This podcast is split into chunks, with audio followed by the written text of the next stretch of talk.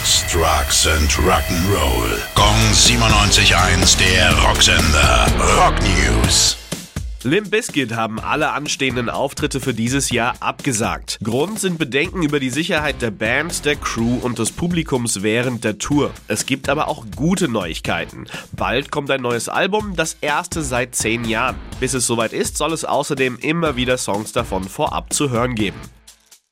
Die Fehde zwischen Gene Simmons und David Lee Roth der letzten Woche geht nicht in die nächste Runde. Erst hatte Simmons behauptet, Roth habe seine besten Jahre hinter sich und ihn mit einem nackten, dicken Elvis verglichen. Als Antwort kamen 18 Bilder, die dem Kiss-Bassisten allesamt den Mittelfinger zeigten. Jetzt hat sich Gene Simmons entschuldigt und erklärt, ab und zu kommt aus meinem Mund einfach nur Durchfall.